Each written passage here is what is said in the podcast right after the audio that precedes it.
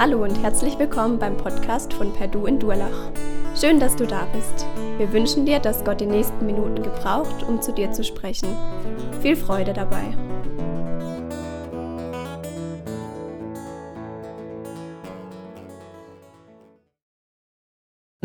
Auch ich wünsche euch einen guten und gesegneten Sonntagmorgen. Unsere Predigtreihe, in der wir uns derzeit bewegen, steht ja unter dem Motto, unter der Gesamtüberschrift mit Gott in der Krise. Und heute Morgen werden wir uns anhand von Daniel 7 mit dem Unterthema Wer siegt am Ende beschäftigen. Zunächst meine Gliederung. Erstens eine, Krisen, eine Krisensituation im Leben Jesu. Zweitens Krisensituationen der Vergangenheit, der Gegenwart und der Zukunft. Und drittens, wer siegt am Ende. Zunächst eine Krisensituation im Leben Jesu. Schauen wir uns zunächst Jesus an, wie er sich in einer seiner existenziellen Krisen in der schlimmsten überhaupt verhalten hat. Erinnern wir uns an den Morgen des Karfreitags, als Jesus der Prozess gemacht wurde. Da lief alles nicht so, wie sich Skajafas, der hohe Priester, und seine Gesinnungsgenossen im Hohen Rat zuvor ausgedacht hatten. Und weil die bestellten falschen Zeugen sich gegenseitig widersprachen, da reißt Kajafas wieder das Heft des Handels in seine Hand und sagt zu Jesus, hast du darauf nichts zu sagen. Wie stellst du dich denn zu dem, was diese Leute gegen dich vorbringen? Aber Jesus schwieg. Da sagte der Hohepriester zu ihm, ich nehme dich bei dem lebendigen Gott unter Eid. Sag uns, bist du der Messias, der Sohn Gottes? Und Jesus erwidert, du selbst hast es ausgesprochen. Und ich sage euch, von jetzt an werdet ihr den Menschensohn an der rechten Seite des Allmächtigen sitzen sehen und ihr werdet sehen, wie er, also der Menschensohn, auf den Wolken des Himmels kommt. Genau das ist die messianische Prophezeiung aus Daniel 7, der Menschensohn. Und Jesus zitiert hier diese prophetische Aussage aus Daniel 7, Vers 13, wo es heißt, ich sah in, der, in den Nachtgesichten, also im Traum, und siehe, es kam einer mit den Wolken des Himmels, gleich einem Sohn des Menschen, und er gelangte bis zu dem Hochbetagten und wurde vor ihn gebracht. In dieser Krisensituation am Karfreitagmorgen nimmt Jesus dieses, diese alttestamentliche Bibelstelle für sich ganz persönlich in Anspruch und sagt den Anwesenden damit, dass er, dass er eben dieser verheißene Menschensohn und damit der Sohn des allmächtigen Gottes ist.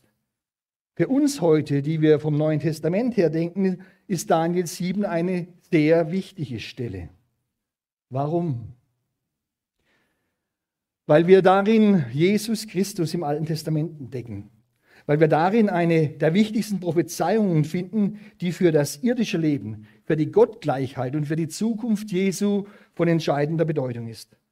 Und weil wir hier einen der wichtigsten Namen von Jesus entdecken, nämlich diese, diese Selbstbezeichnung Menschensohn, die wir im Neuen Testament 80 Mal finden. Wenn wir Daniel 7 nicht hätten, dann könnten wir diese 80 Stellen, diese neutestamentlichen Stellen weder verstehen noch erklären.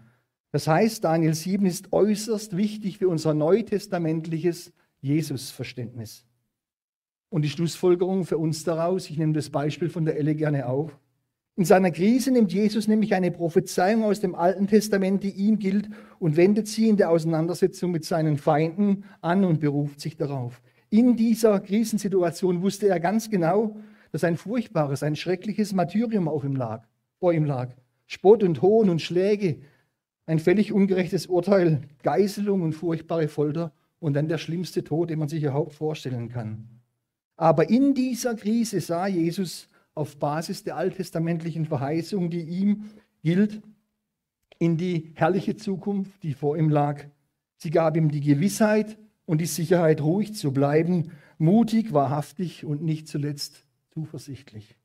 Und ich möchte, mein Lieben, dass ihr euch in euren Krisen so verhaltet, wie es Eli gerade gesagt hat, so verhaltet, wie Jesus es getan hat.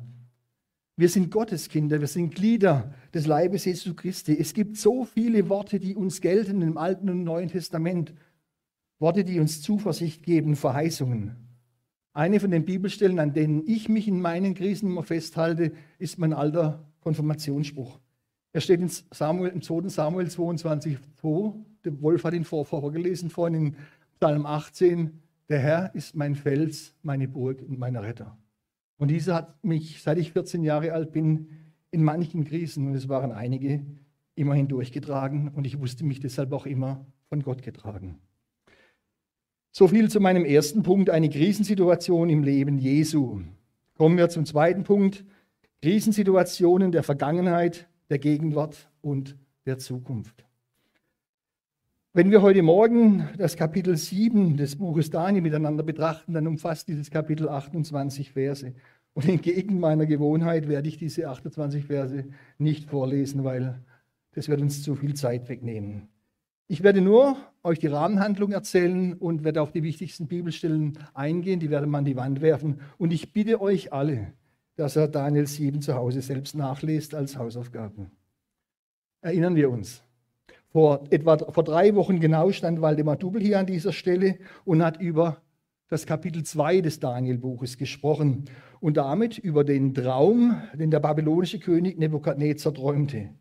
Diesen Traum, den nur Daniel wiedergeben konnte und den nur Daniel auslegen konnte. Und heute hier in Kapitel 7 sind wir nun 50 Jahre weiter. Wir befinden uns im Jahre 553 vor Christus und Daniel ist mittlerweile 70 Jahre alt. Nun träumt er selbst, er Daniel, der Prophet, einen eigentümlichen, seltsamen Traum, der ihn stark beunruhigt, ja regelrecht aufwühlt. In diesem Traum geht es unter anderem um vier Tiere oder besser gesagt vier raubtierhafte Wesen, die aus dem tobenden Meer aufsteigen. Nachdem das vierte Tier aufgestiegen ist, sieht Daniel dann den Sohn des Menschen mit den Wolken des Himmels kommen und ein weltweites, ewiges Reich aufbauen. Und in Daniel 2, das ist der Unterschied, da werden uns diese vier Reiche, die Nebukadnezar in seinem Traum sieht, wie folgt beschrieben. Als ein außergewöhnliches, gewaltiges und glänzendes Standbild, dessen Anblick furchterregend war und das aus vier unterschiedlichen Materialien bestand. Das Haupt war aus Gold, die Brust und die Arme aus, Bronze, aus Silber, der Bauch und die Lenden aus Bronze, die Oberschenkel aus Eisen und die beiden Füße teils aus Eisen, teils aus Ton. Und dann riss sich ohne Zutun von Menschenhänden ein Stein los, traf das Standbild an seinen Füßen, die aus Eisen und Ton waren, und zermalmte sie völlig, sodass sie zu Spreu wurden und vom Wind verstreut wurde. Der Stein aber, der dieses Standbild zerstört hat, der wurde zu einem großen Berg und erfüllte die ganze Erde. Und aus Daniel 2 wissen wir jetzt auch, dass Jesus Christus, der zum Eckstein geworden ist, eben dieser Stein war. Die Reiche dieser Welt werden allesamt vergehen, auch das letzte. Nur das Reich, das unser Herr Jesus Christus aufrichten wird, welches durch diesen wachsenden Berg symbolisiert wurde, hat ewigen Bestand. Jesus wird es bei seinem dritten Kommen aufrichten und dieses ewige Reich beginnt mit dem sogenannten tausendjährigen Reich. Und die meisten Ausleger oder die evangelikalen Ausleger sind sich darüber einig, um wen es sich bei diesen Reichen handelt.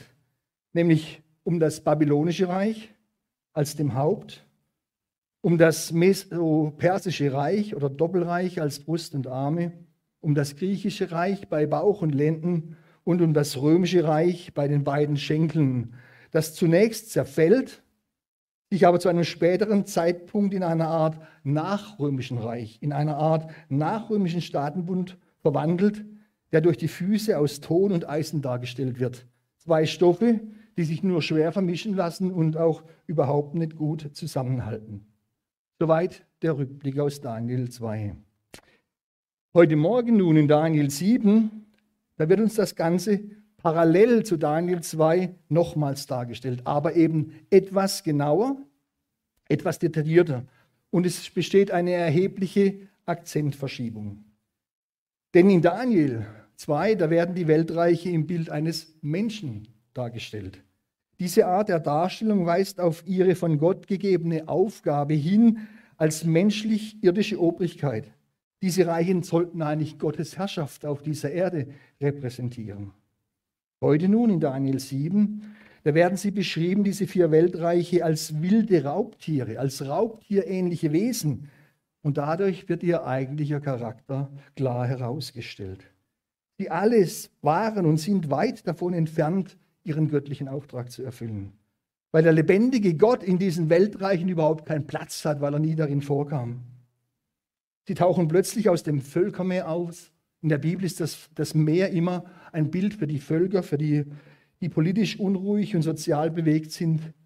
Und dann steigen sie plötzlich nacheinander auf. Die nächste Folie bitte.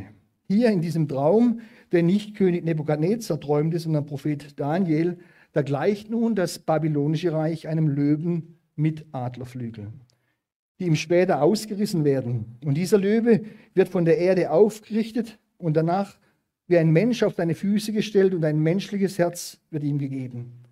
Und diese beschriebene Entwicklung dort in diesen Versen das ist ein Bild auf das Geschehen im Leben von König Nebukadnezar, denn er war stolz und hochmütig und wurde von Gott so gedemütigt, dass er zum Tier wurde.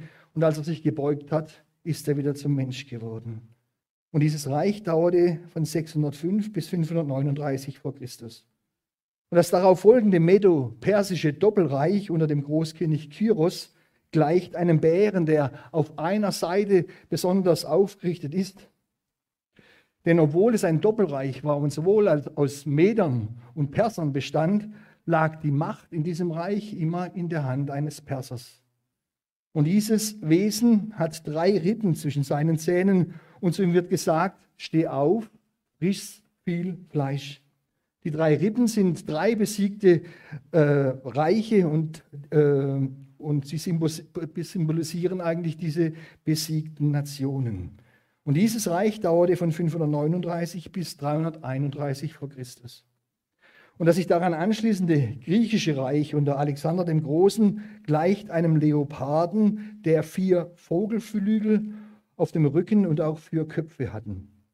Besser kann man dieses Reich gar nicht darstellen, wie einen schnellen Leoparden, der auch noch Flügel hat. Denn in einer unfassbar kurzen Zeit von etwas mehr als zehn Jahren erobert dieser Alexander der Große ein Reich, das vom, ähm, vom Ägäischen Meer bis zum Indus reicht und vom Schwarzen Meer bis zum Nil. Unglaublich. Und die vier Köpfe deuten auch darauf hin, auf die vier Generäle von Alexander dem Großen, auch Diadochen genannt, die seine Nachfolger wurden und das Reich unter sich austeilte. Denn der Alexander Große wurde nicht sehr alt, er starb bereits mit 33 Jahren. Und dieses äh, Reich dauerte von 331 vor Christus bis 168 vor Christus. Und das letzte Reich, das uns hier gezeigt wird, ist das römische Reich. Es leicht einem nicht näher spezifizierbaren, einem bizarren, raubtierähnlichen Wesen, das aber äußerst furchterregend, schrecklich und außerordentlich stark ist. Es hat große eiserne Zähne, ein Hinweis auf die eisenbewaffneten römischen Legionen. Dieses Reich zerfrisst und zermalmt alles und zertritt, was übrig geblieben ist mit seinen Füßen. Und es war so völlig anders als die vorherigen Tiere. Das ursprüngliche römische Reich, also das ursprüngliche dauerte von 168 vor Christus bis 476 nach Christus. Aber das römische Reich ist im eigentlichen Sinne noch nicht zu Ende, denn es gab immer Nachfolger. Das Deutsche Römische Reich, äh, das Heilige Römische Reich, deutsche Nationen und viele andere Strukturen. Und heute gibt es die Europäische Union. Dazu gehören 27 Mitgliedstaaten und viele von denen gehörten früher auch zum Römischen Reich. Diese NATO, also diese EU-Staaten sind hier blau gefärbt und die Anwärterstaaten, die in die EU noch rein wollen, die Türkei und andere sind türkisfarben eingefärbt. Und jetzt sind die meisten Mitglieder der EU auch Mitglieder des Verteidigungspakts der NATO, zu der auch Staaten wie Türkei oder Großbritannien, Kanada und nicht zuletzt auch die USA gehören. Diese äh, Mitgliedstaaten der NATO sind auf der Weltkarte, die ihr jetzt kurz seht, eben blau eingefärbt. Das sind nur Vorläufer, meine Lieben. Das ist nicht das endgültige, der endgültige Staatenbund, von dem hier die Bibel spricht, wenn man die Füße anschaut, die aus Ton und aus Eisen sind.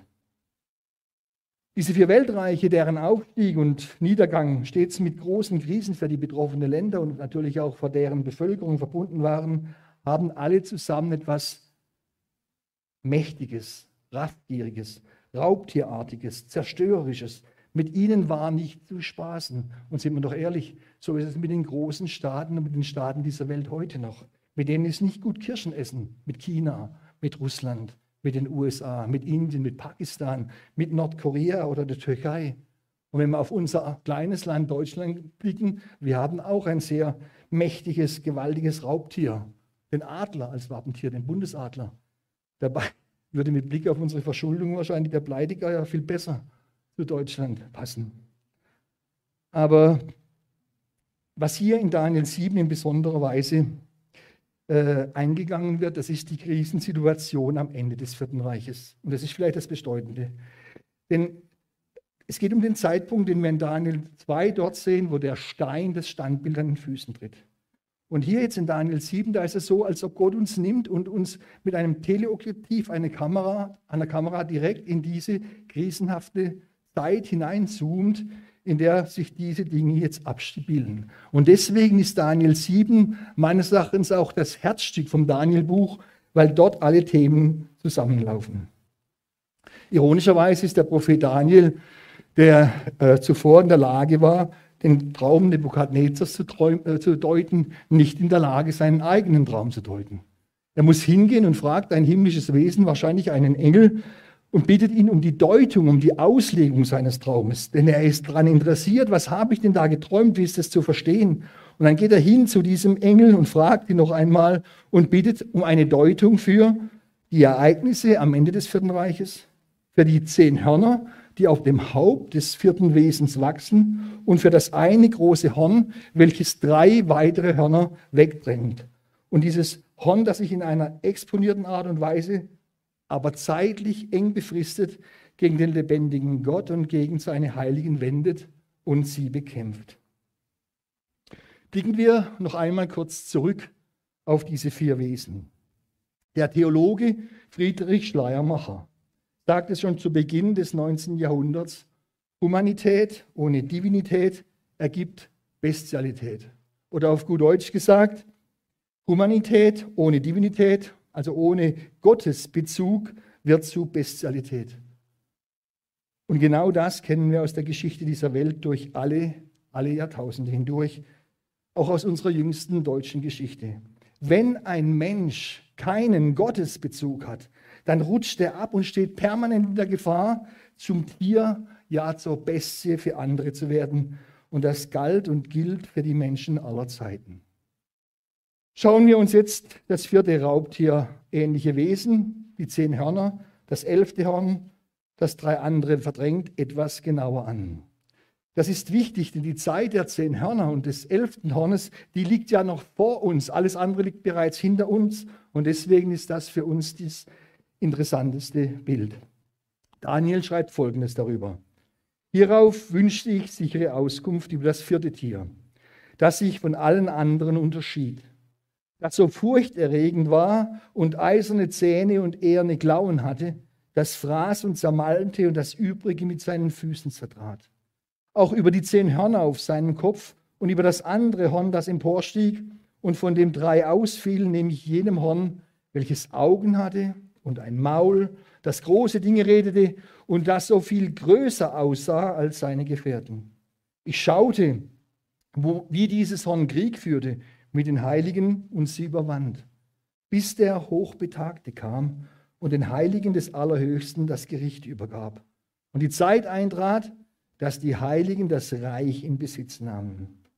Wie schon gesagt, dieses Raubtier äh, symbolisiert das römische Reich und weist mit seinen zehn Hörnern auf seinem Haupt auf die Nachfolgestaaten des Römischen Reiches hin. Es weist hin auf einen Staatenbund, der im Abendland entsteht, beziehungsweise auf dem Boden des alten Römischen Reiches bereits in seiner Vorexistenz entstanden ist. Man könnte jetzt trefflich darüber streiten, ob diese Zehnerzahl im Blick auf die EU oder auf die NATO oder auf eine andere heute noch gar nicht existierenden Staatenbund wörtlich oder symbolisch zu verstehen ist. Aber ich denke, je mehr wir uns zeitlich diesem apokalyptischen Zeitabschnitt nähern, desto besser werden die Gläubigen verstehen, wie Gott diese Zehnerzahl gemeint hat, weil der Heilige Geist es uns dann aufschließt, wenn es dran ist. Auf dem Boden dieses politischen Gebildes des nachrömischen Reiches entstehen also zunächst zehn Hörner und damit zehn Königreiche oder zehn Staaten. Denn das Wort Horn, das Wort Horn wird in der Bibel sowohl positiv als auch negativ belegt. Aber es wird immer verstanden als das Wort für Macht. Horn bedeutet gleichzeitig Macht. Und jetzt taucht hier am Ende des Vierten Reiches und am Ende des Zehn-Staatenbundes dieses besondere Horn auf, das drei andere Hörner wegdrängt oder wegbeißt. Und jetzt stellt sich natürlich die Frage an uns alle, wer ist dieses Horn, wen stellt er dar? Und wenn wir Bibel auslegen, dann legen wir Bibel durch Bibel aus oder Schrift durch Schrift. Und wir schauen in die Parallelstelle von Offenbarung Kapitel 13.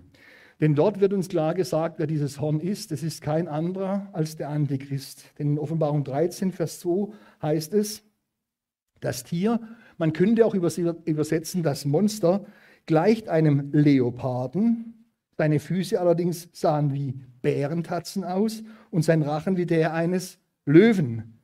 Der Drache, ein Bild, ein Ausdruck für den Satan, übertrug dem Tier seine Macht, übergab ihm seinen Thron und startete ihn mit außergewöhnlichen Vollmachten aus. In dieser Beschreibung des Antichristen tauchen die Begriffe Löwe, Bär und Leopard wieder auf. Und das sind Bezeichnungen, die wir vorher gelesen haben als Bezeichnungen für das babylonische, das medopersische oder das griechische Reich. Und damit will Gott uns sagen, dass die menschliche Macht, die menschliche Entartung und die menschliche Bestialität in diesem Antichristen zu ihrem Höhepunkt geführt werden. Und jetzt schauen wir uns noch kurz an, was der Antichrist in dieser 70. Jahrwoche, diesen letzten sieben Jahren, bevor Jesus Christus auf diese Erde kommt, anrichten wird, was er tun wird. Diese letzten sieben Jahre sind getrennt in zweimal dreieinhalb Jahre. Und vor allem im letzten in der letzten Hälfte, in den letzten dreieinhalb Jahren, wird der Antichrist seine schreckliche Macht entfalten. Was wird er tun? Er hat Menschenaugen und einen Mund, der große Dinge redet. Ganz wichtig. Er redet Worte gegen den Höchsten und Lästerungen. Er führt Krieg gegen die Heiligen und besiegt sie. Er wird Zeiten und Gesetze für dreieinhalb Jahre ändern, die letzten dreieinhalb Jahre. Ihm wird Gewalt über viele Völker und Sprachen und Nationen gegeben. Er wird angebetet werden von denen, die auf Erden sind. So weit, so schlecht. Aber die Frage ist jetzt, was ist das wichtigste biblische Erkennungsmerkmal für den Antichristen? Woran kann man ihn tatsächlich erkennen, wenn er eines Tages auftritt?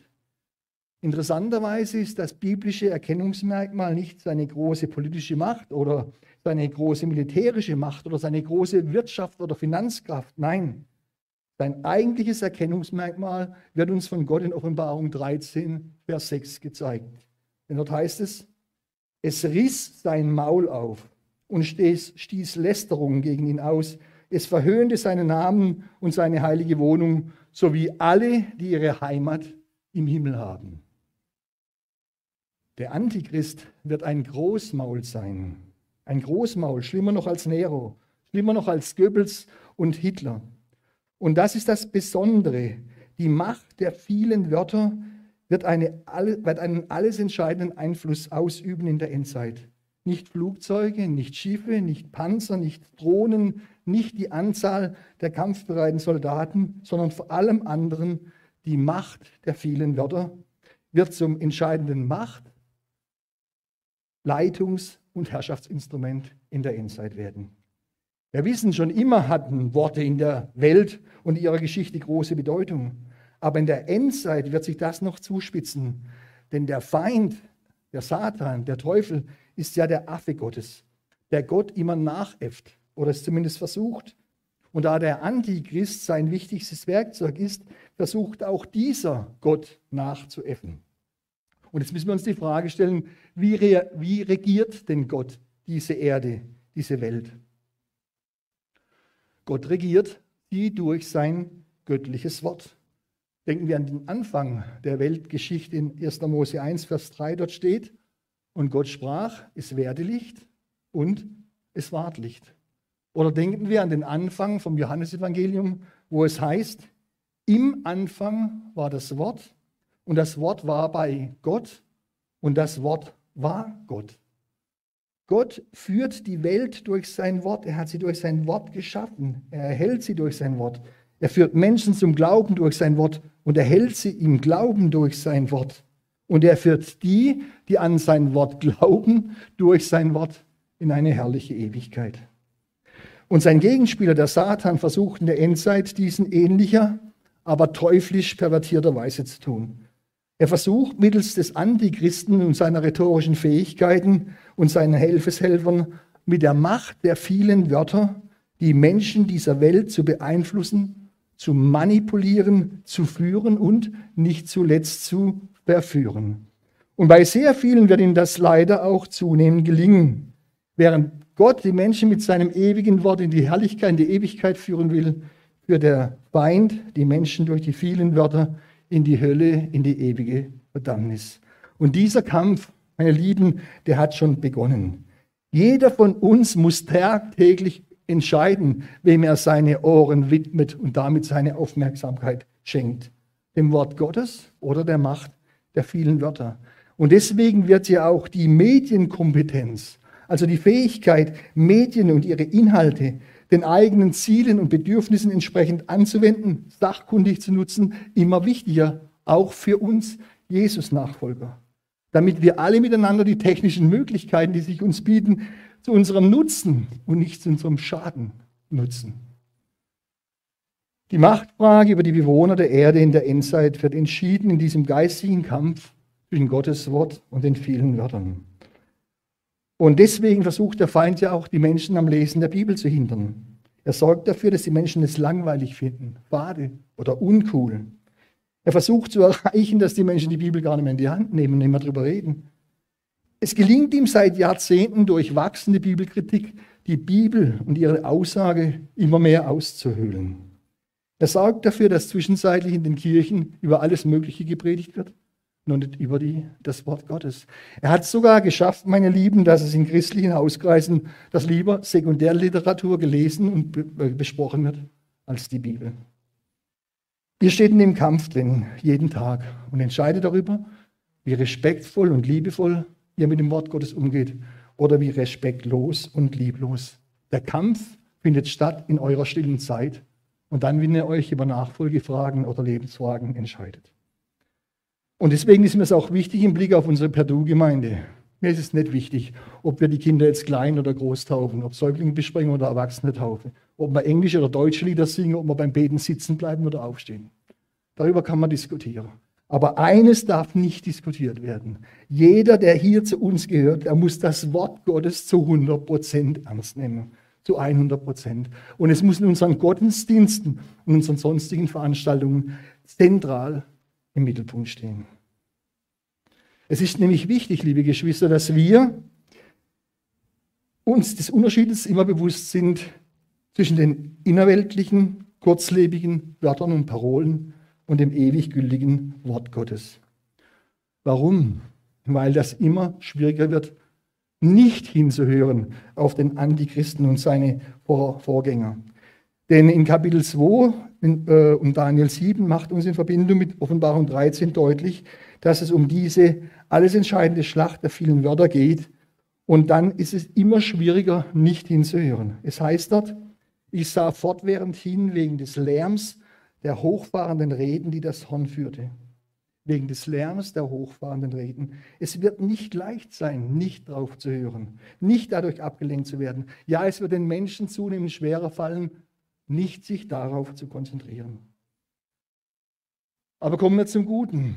Bei all dem Nachdenken über dieses Horn und über die Krise, die es verursachen wird, dürfen wir auf gar keinen Fall vergessen, dass ihm nur ein ganz eng begrenzter Zeitraum zur Verfügung gestellt wird für sein Wirken. In, Kapitel, in Vers 11 und 12 berichtet uns Daniel Folgendes weiter. Ich sah zu, bis das Tier getötet und sein Leib umgebracht und einem brennenden Feuer ausgeliefert wurden. Auch den übrigen Tieren wurde die Herrschaft weggenommen und ihre Lebensdauer wurde ihnen auf Zeit und Stunde bestimmt. Ihre Lebensdauer wurde ihnen auf Zeit und Stunde bestimmt. Halleluja. Das Lästern des Antichristen gegen Gott und sein Bekämpfen der Heiligen ist zeitlich sogar festgelegt. An anderen Bibelstellen findet man die Erklärung eine Zeit und zwei Zeiten und eine halbe Zeit. Gemeint ist ein Zeitabschnitt von genau dreieinhalb Jahren, zweimal dreieinhalb Jahre, 70. Jahrwoche, äh, sieben Jahre. Und diese Zeit, die schrecklichste Zeit, das sind die letzten dreieinhalb Jahre, bevor Jesus wiederkommt. Und dann kommt Jesus wieder, nicht als ein schwaches Baby, arm, jämmerlich und bloß, sondern kommt als erwachsener Mann, als der Herr aller Herren, der König aller Könige und macht dieser Krise aller Krise ein endgültiges und schnelles Ende.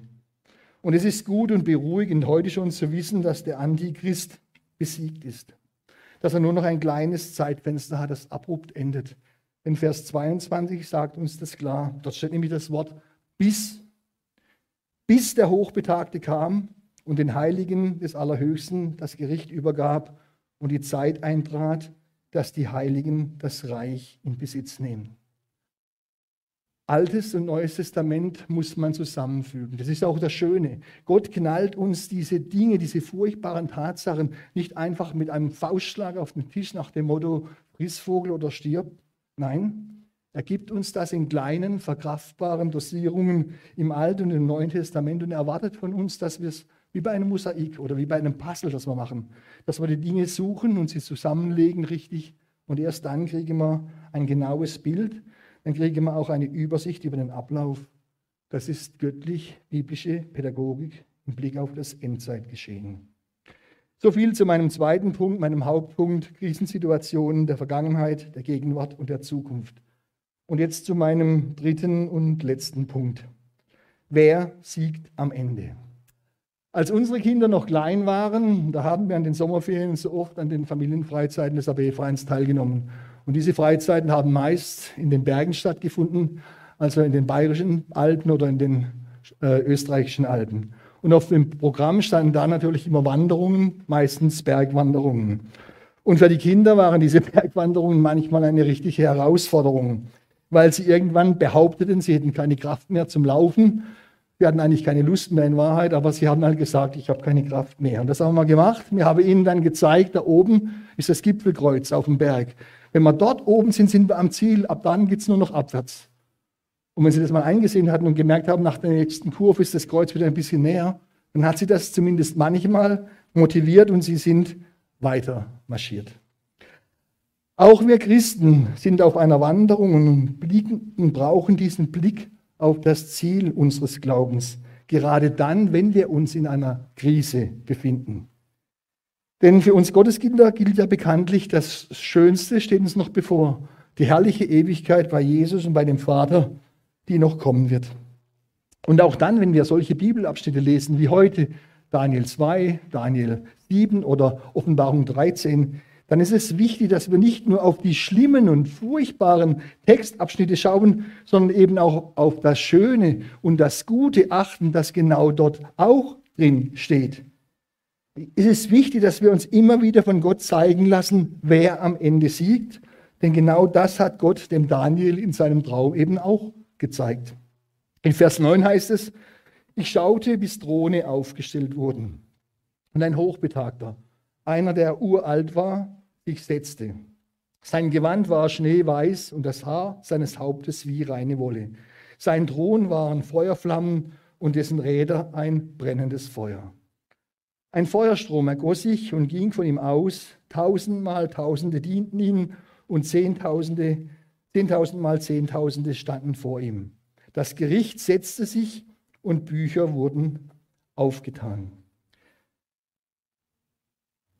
Meine Lieben, in der Endzeit wird kein Machtvakuum entstehen.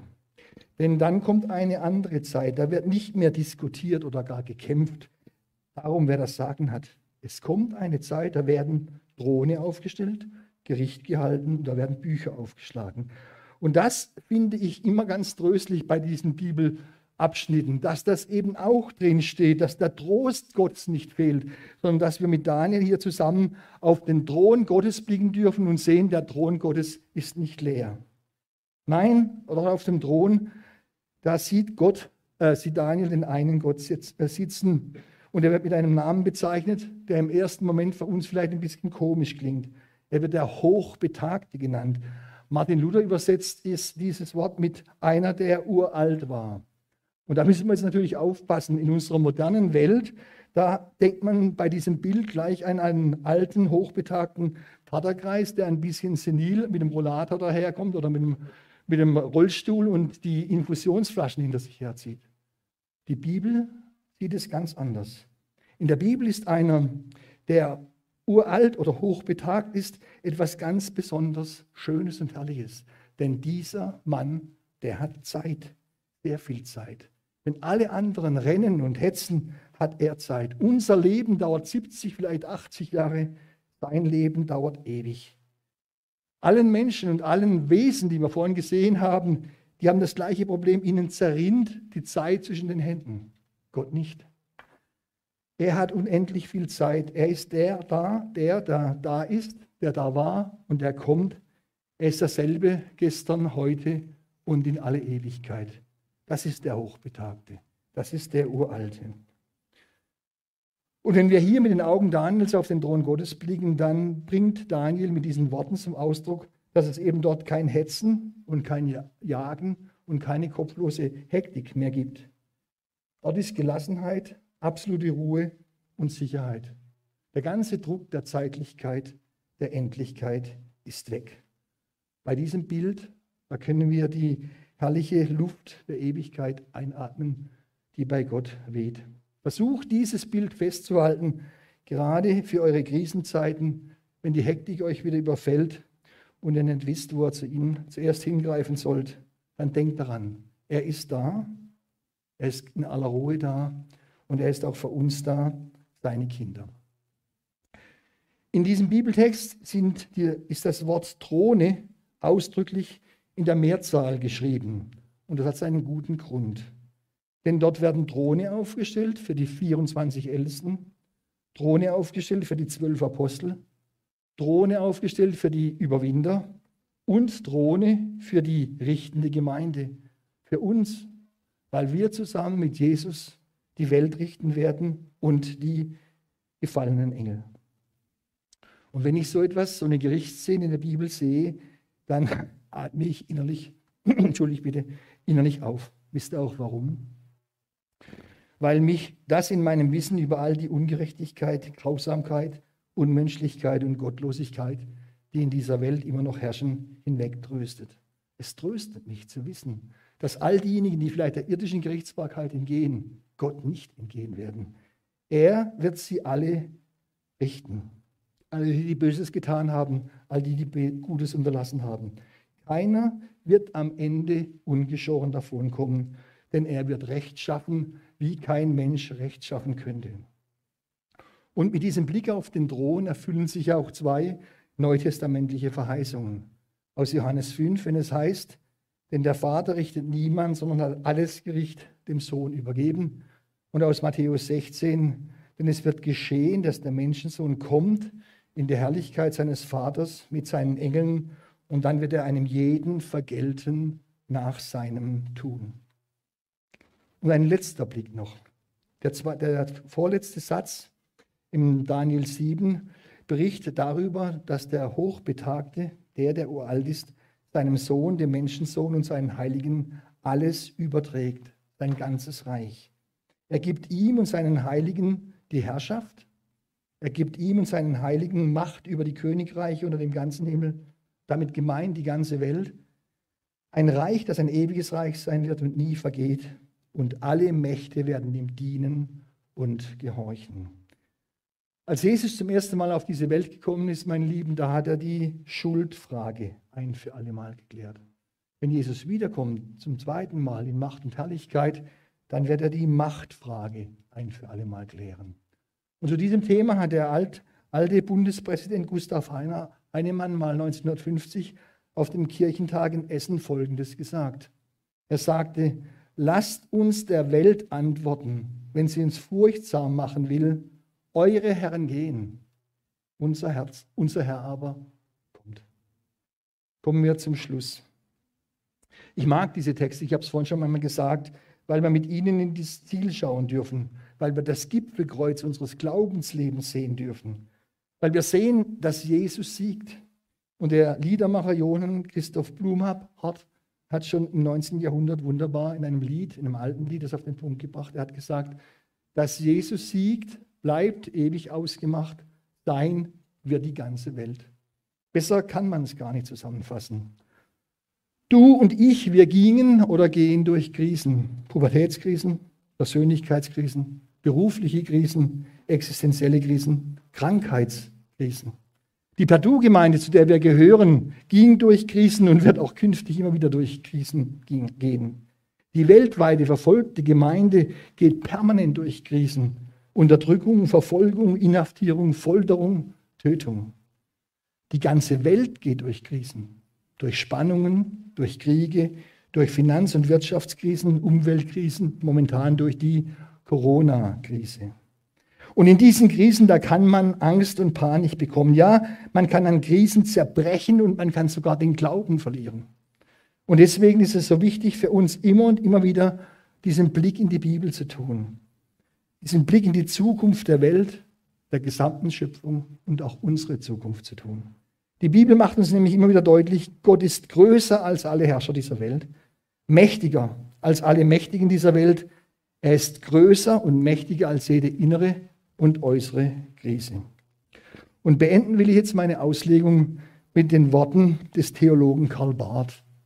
Der Karl Barth hat sich einen Tag vor seinem Tod mit seinem Freund Eduard Turneisen über die damals bedrückende Lage unterhalten in der Welt. Das war am 10. Dezember 1968. Und seine letzten Worte hat sein Freund Turneisen aufgeschrieben. Ich will sie euch vorlesen. Ja, die Welt ist dunkel. Nur ja, die Ohren nicht hängen lassen. Nie. Denn es wird regiert, nicht nur in Moskau oder in Washington oder in Peking, aber ganz von oben vom Himmel her. Gott sitzt im Regimente. Darum fürchte ich mich nicht. Bleiben wir doch zuversichtlich, auch in den dunkelsten Augenblicken. Lassen wir die Hoffnung nicht sinken. Die Hoffnung für alle Menschen, für die ganze Völkerwelt, Gott lässt uns nicht fallen, keinen einzigen von uns und uns alle miteinander nicht. Es wird regiert. Amen. Lasst uns noch miteinander beten. Ja, lieber himmlischer Vater, wir danken dir von ganzem Herzen, dass du regierst, dass du im Regimente sitzt und du die Zügel dieser Welt in deiner allmächtigen Hand hast und dass niemand sie aus deiner allmächtigen Hand reißen kann. Wir danken dir von ganzem Herzen, dass wir auch in den Krisen, die über unser Leben hinwegziehen, uns in deiner Hand geborgen wissen dürfen, weil wir wissen, dass du uns liebst. Du bist unser Vater. Wir dürfen zu dir aber, lieber Vater, sagen. Du liebst uns mit einer Liebe, die unser menschliches Denken und Fassungsvermögen bei weitem übersteigt. Und Du hast Gedanken der Liebe und des Friedens über uns, unser Leben, unsere Zukunft. Wir danken dir, dass wir einer herrlichen Ewigkeit entgegengehen, wenn wir bei dir sein dürfen und mit dir leben und herrschen dürfen von Ewigkeit zu Ewigkeit. Bitte lass uns immer wieder diesen Blick tun ins Ziel. Lass uns immer wieder in uns aufnehmen, wer am Ende siegt. Gib uns diesen Blick immer wieder frei aufs Gipfelkreuz unserer Wanderung. Und wenn graue Wolken und dunkle Wolken sich davor schieben, dann gib uns, dass wir spüren, dass du uns an deiner Hand hältst. Es ist so wunderbar zu wissen, dass uns nichts und niemand aus deiner Hand reißen kann. Wir danken dir jetzt für diesen Sonntagmorgen. Wir danken dir für diesen Tag und bitten dich, dass du uns segnest. Dass du uns hindurchträgst durch diesen Tag und durch die kommende Woche, bis du uns eines Tages zu dir holst. Danke, dass du uns liebst, du wunderbarer Gott. Und alles, was ich jetzt nicht ausdrücken kann, was ich vergessen habe, das wollen wir zusammenfassen, das Gebet, das du, Herr Jesus, deine Jünger gelehrt hast. Vater unser im Himmel, geheiligt werde dein Name, dein Reich komme, dein Wille geschehe wie im Himmel, so auf Erden. Unser tägliches Brot gib uns heute und vergib uns unsere Schuld, wie auch wir vergeben unseren Schuldigern. Und führe uns nicht in Versuchung, sondern erlöse uns von dem Bösen. Denn dein ist das Reich und die Kraft und die Herrlichkeit in Ewigkeit. Amen.